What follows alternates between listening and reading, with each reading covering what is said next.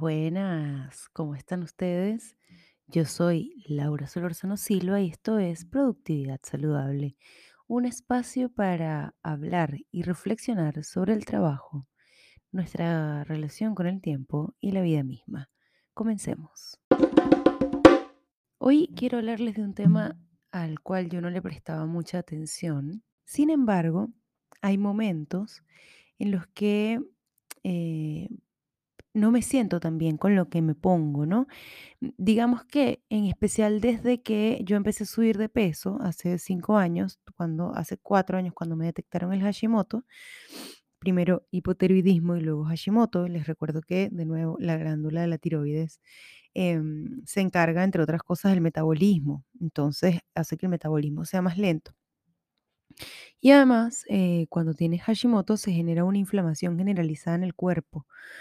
¿Por qué? Porque el, cuerpo está peleando contra sí mismo, ¿no? Mi cuerpo ataca a mi tiroides. Entonces, cuando yo empecé a subir de peso, em, yo me empecé a sentir muy mal físicamente. Entonces, nada de la ropa que usaba me gustaba, en especial en el invierno, que es donde estamos ahora. Ahora es invierno, está otoño, estamos en- por entrar en el invierno en Santiago, pero está haciendo un otoño muy frío.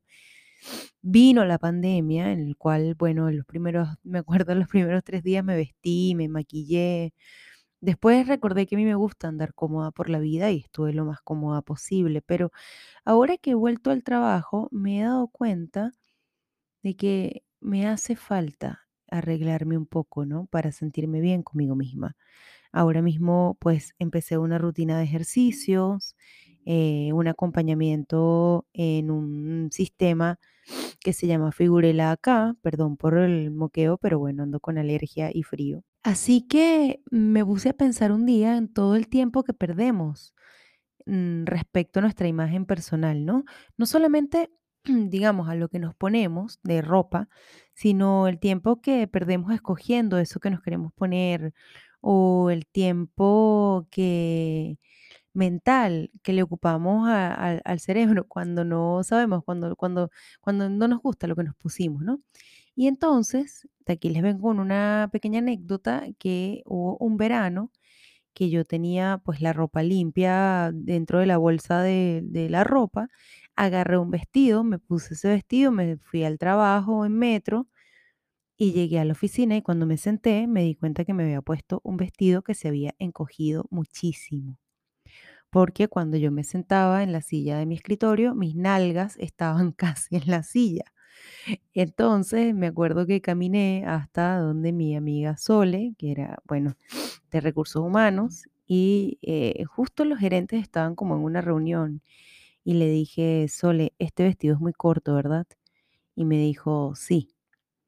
Así que la miré y le dije, ok, voy a ir al Costanera Center, trabajábamos, trabajamos todavía muy cerca del Costanera, y eh, voy al H&M, ya vengo. Y me acuerdo que fui al H&M y me puse, me compré un vestido largo, un vestido de verano largo, muy lindo, que lo sigo teniendo, lo quiero mucho ese vestido porque, bueno, porque ese vestido me salvó, ¿no? Creo que poca gente se dio cuenta. Eh, otra vez me eché un café encima a las 8 de la mañana, entonces fui a donde mi jefe, en ese minuto un jefe chino, y él, bueno, pues se rió y me dijo, por favor, anda, cámbiate y vuelve. Entonces la ropa es mucho más importante de lo que yo en algún momento pensaba. Es por eso que le escribí a mi amiga Isabel de Be Rounded. Les voy a dejar la cuenta en la descripción. Be Rounded es un emprendimiento de moda circular que tiene mi amiga.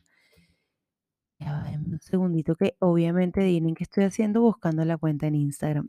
Que tiene mi amiga Isabel. Yo a Isa la conocí en una aquelarre que estamos haciendo ahora con Maga, porque bueno, estoy estudiando astrología y yo voy a mezclar la astrología con la productividad, así que de aquí en adelante pues yo les daré aviso para que sepan cuándo irse o cuándo volver.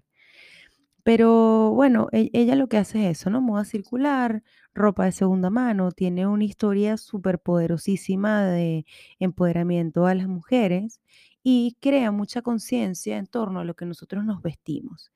Entonces yo a Isa le hice tres preguntas y ella me mandó un audio con sus tres respuestas, las cuales vamos a escuchar a partir de ahora. Isa, ¿cómo afecta en nuestro día a día la ropa que usamos? ¿Afecta la ropa? ¿Por qué nos afecta?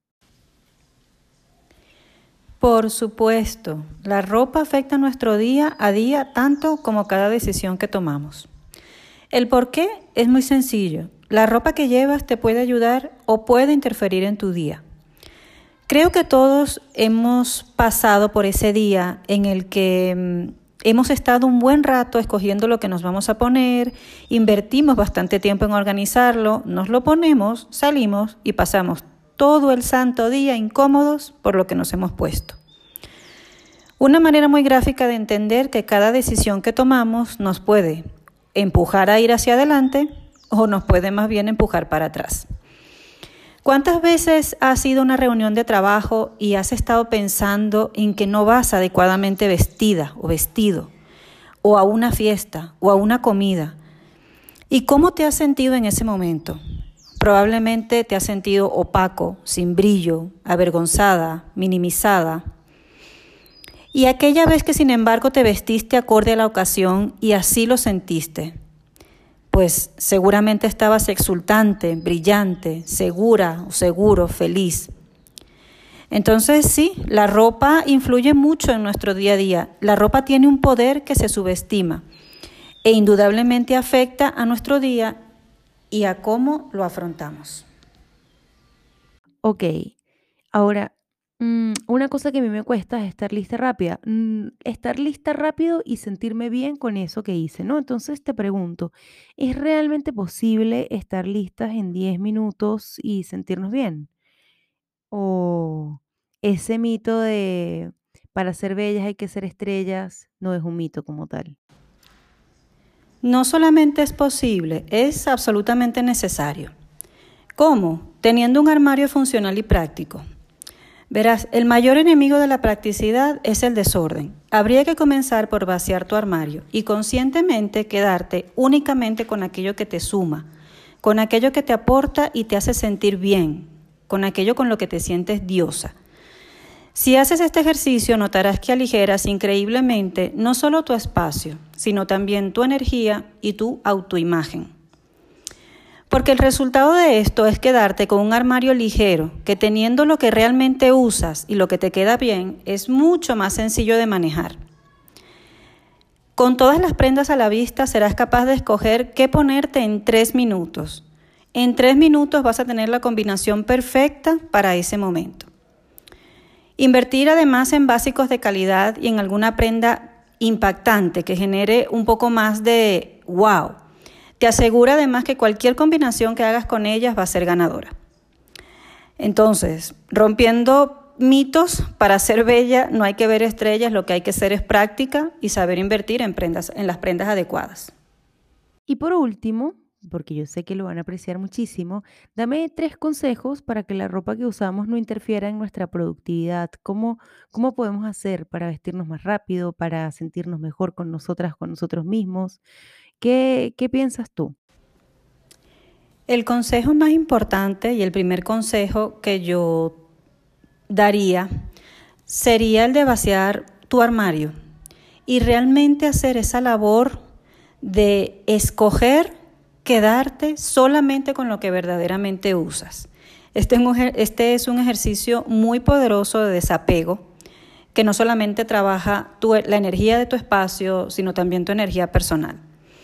En línea con esto, el segundo consejo sería eh, que conozcas tu tipología para que puedas ponerla a trabajar en tu favor.